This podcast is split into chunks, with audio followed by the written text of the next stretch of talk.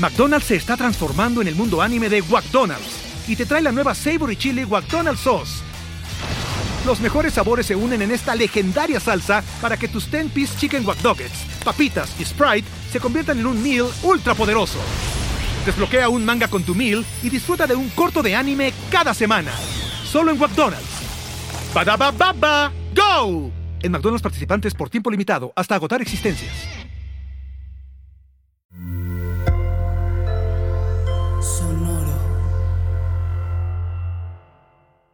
Hola, bienvenidos a Maldita Pobreza, un podcast de consejos financieros para una generación que lo tiene todo en contra. Yo soy Liliana Olivares. Y yo soy Jimena Gómez. Y hoy vamos a regresar a repasar un tema que todos en algún momento debemos afrontar. ¿Cómo empezar a invertir? Sabemos que después del ahorro, pues uno cree que ya, ya lo logró, ya lo hizo, pero pues resulta que hay más niveles y el que sigue es la inversión.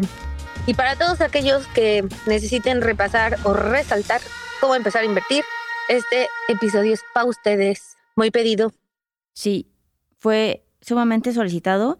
Es un revival porque la realidad es que también las inversiones es algo dinámico y el cuestionamiento de dónde invertir hoy siempre es una pregunta vigente, ¿no? Porque pues todo el eh, ecosistema y el contexto va cambiando y pues no siempre es igual, ¿no? Entonces eso ayuda mucho. Y eh, si bien siempre tenemos, eh, obviamente quiero, para empezar a hacer un disclaimer, estamos haciendo un episodio que sea lo más adecuado para todo el mundo, sin poner en peligro el dinero de las personas, porque las inversiones es algo muy como hecho a la medida. Por eso existe el taller de inversiones en adulting, ¿no? O sea, porque justo ahí es donde planeamos, planteamos, perdón, todas las opciones de inversiones de diferentes niveles en qué momentos sí se utilizan, cuándo no se utilizan, les platicamos cómo funcionan y ya cada quien pues elegirá lo que le, que le gustó, ¿no? Y también ya cambió mucho todo, ¿no? O sea, ponte del episodio que ponte tendrá, no sé, año, año cachito, a este contexto socioeconómico. O sea, ahorita, por ejemplo, pues la cripto es otro, otro, otra realidad, la recesión. Sí. Como que podríamos hacer uno cada semestre. Sí, sí, se va cambiando mucho. Obviamente el taller de inversiones está actualizado siempre pero en este episodio pues es tratar de ver qué opciones son las más em, pues comunes, adaptables, de menos riesgo, por eso pusimos para principiantes, que les puedan funcionar a ustedes. Sin embargo, recuerden que para invertir se requiere tener eh, más preparación y educación, como estos bonitos talleres que damos siempre en Adulting, que siempre están ahí vigentes y que siempre los vamos renovando. Eso está chido porque es el único taller que va cambiando mes a mes. Algunas veces se repetirán tal vez tres meses consecutivos, pero luego puede cambiar si tenemos una opción nueva o algo mejoró, como justo lo que decías de la cripto, ¿no? Entonces, la primera gran inversión de principiante básica, la que no falla, pero que ahora anda muy atractiva y muy competitiva son los CETES. Lo seguro, la base, la mantequilla, el pan. Sí es la base y anda muy popular. Es la única inversión que podemos decir que no tiene riesgo de otra forma, todas las otras inversiones sí lo tienen.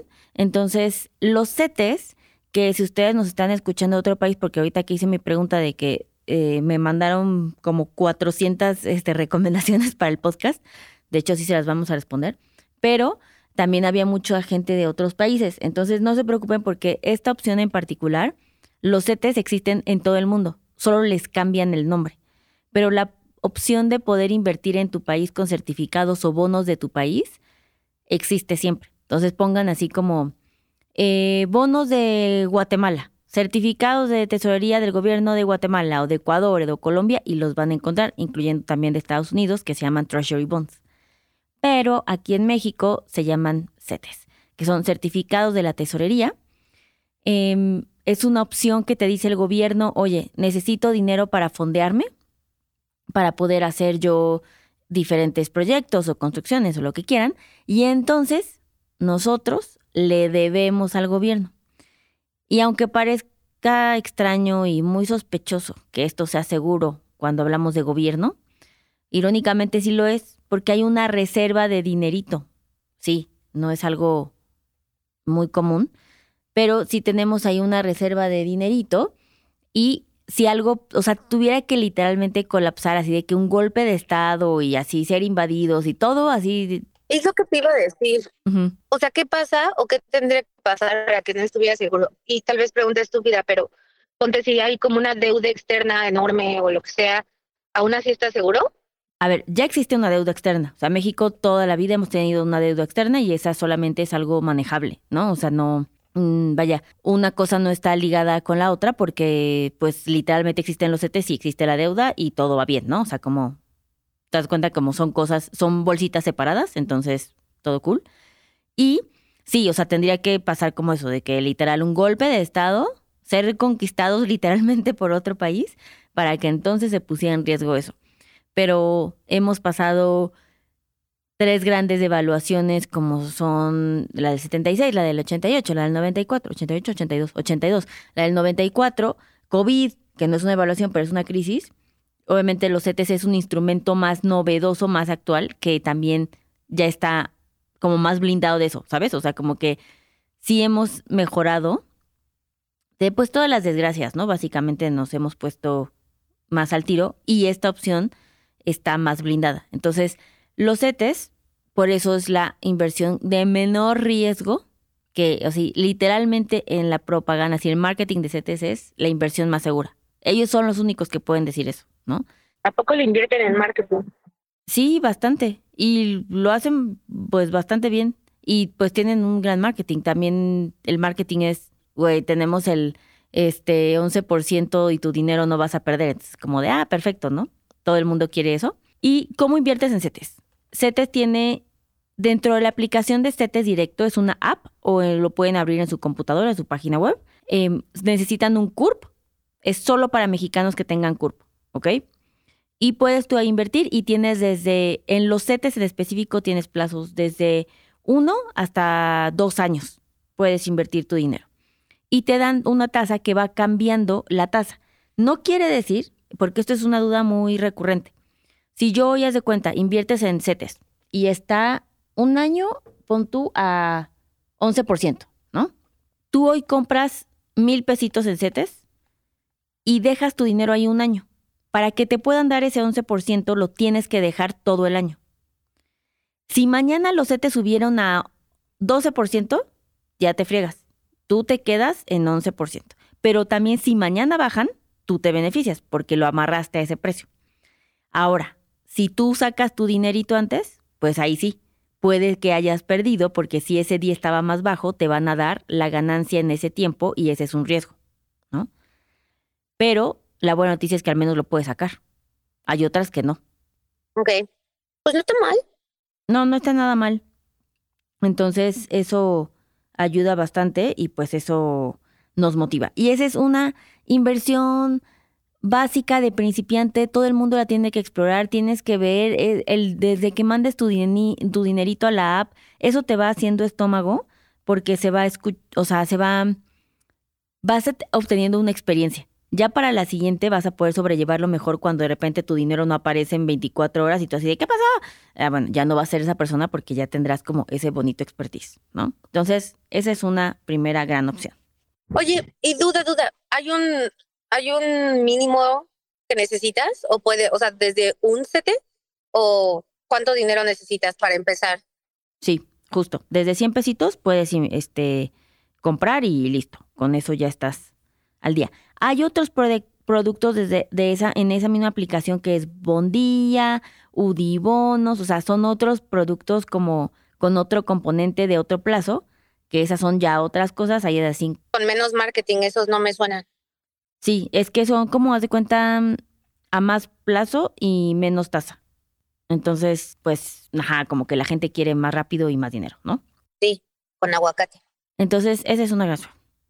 La segunda opción para, para inversionistas principiantes es explorar el banco que ya tienen. En sus aplicaciones, y si no pueden ir a su banco a habilitarlo, existen los pagares bancarios.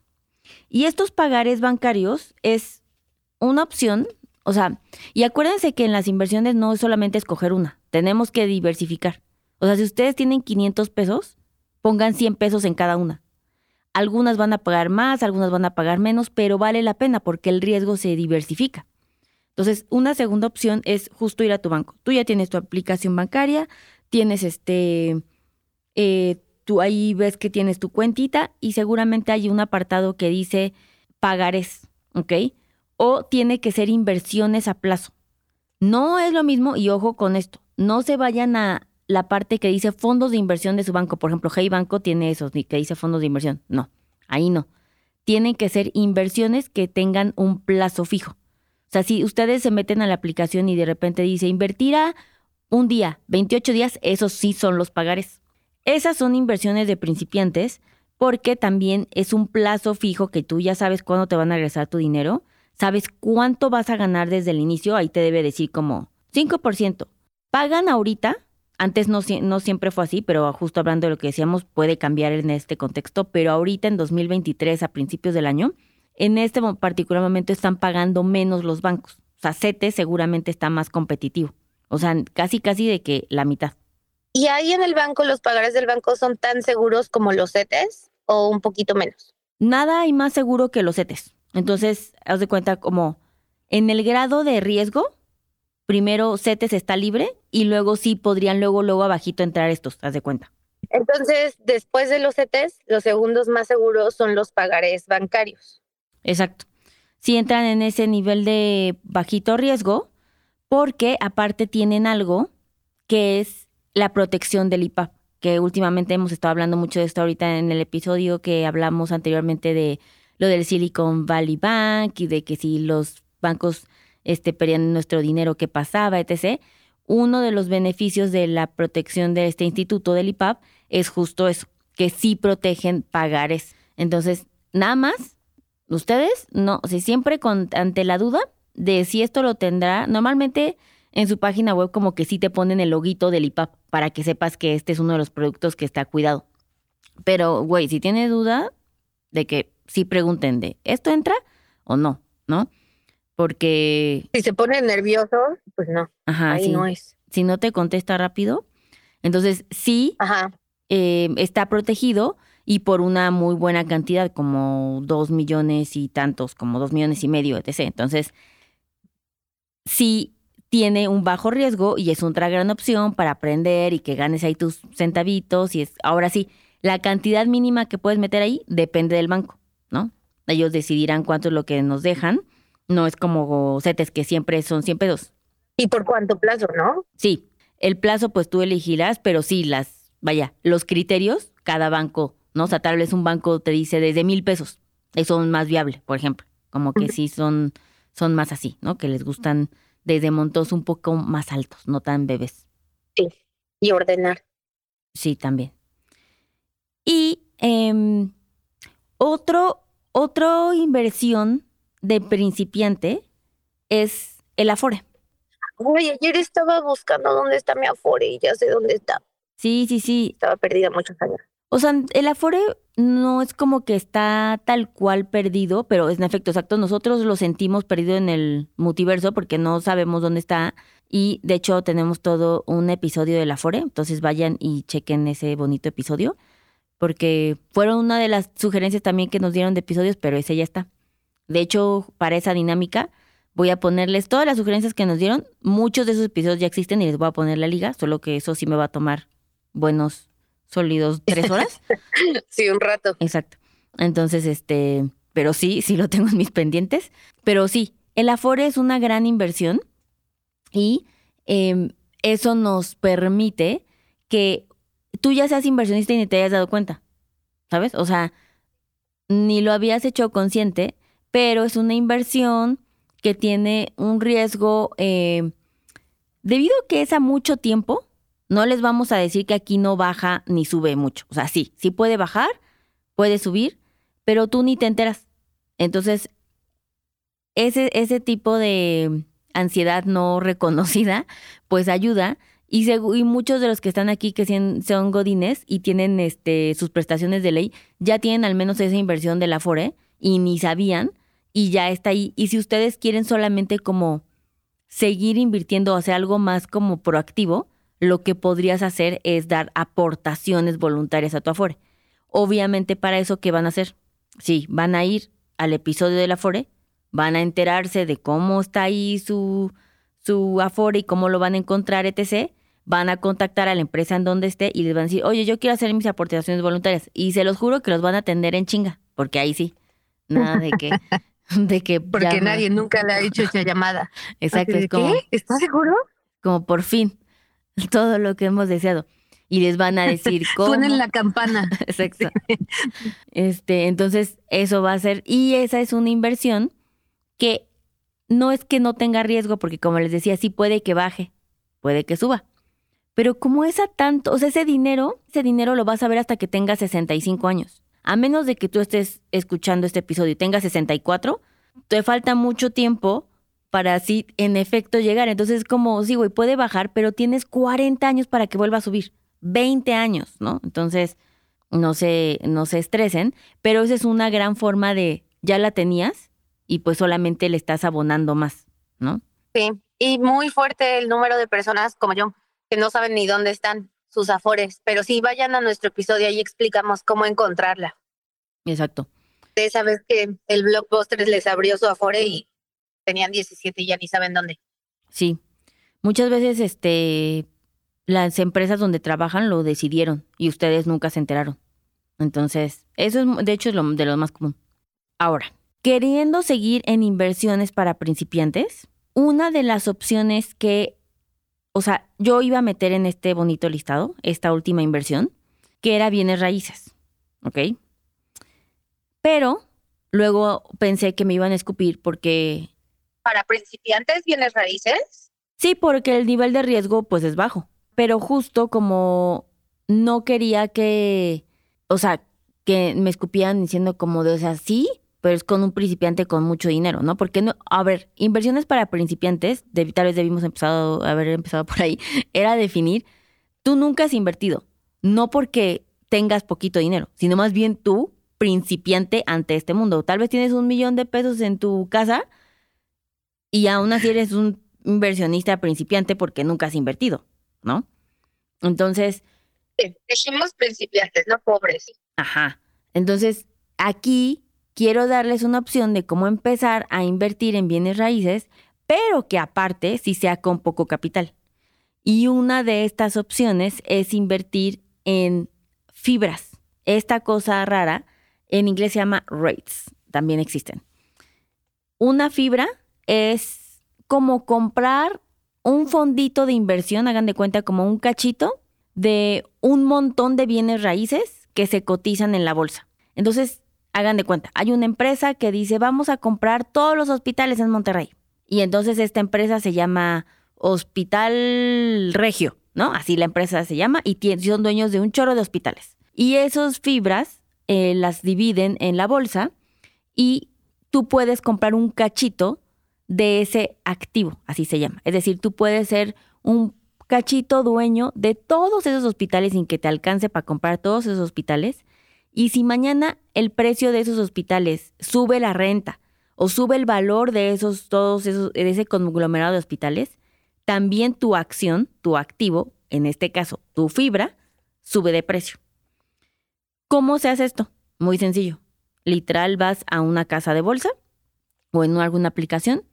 Em, pueden, en, si utilizan Vest, que hemos utilizado mucho, van a comprar rates, que son fibras, pero de Estados Unidos. O sea, de edificios en Dallas, hagan de cuenta, ¿no? Puedes comprar ahí. ¿Cómo me lo deletreas? ¿Me lo deletreas, por favor? R-E-I-T-S, Rates. Gracias. Y entonces en Best van a encontrar fibras de Estados Unidos. Y por ejemplo, otra en donde pueden comprar aquí en México, pueden comprar en GBM. En GBM pueden comprar eh, fibras de cosas que están aquí en México. Una fibra muy que ustedes tal vez sí pueden este, ubicar eh, son las estas bodegas naranjas que hay como en las carreteras, storage. Esas bodegas, o sea, esa es una empresa donde les va muy bien y compraron un chorro de lotes para hacer bodegas, mucha gente renta ahí y todo eso no solo es una empresa, sino que aparte cotiza y puedes comprar un cachito de ese negocio, ¿no? Que son las bodegas y es un bien raíz y estás invirtiendo. Y hay fibras, por ejemplo, hay una fibra, creo que se llama Fibra Educa, que ah, llegó a costar, digo, el precio puede variar porque va, por, finalmente está en la bolsa, entonces puede variar diario, pero puede costar desde una fibra 14 pesos.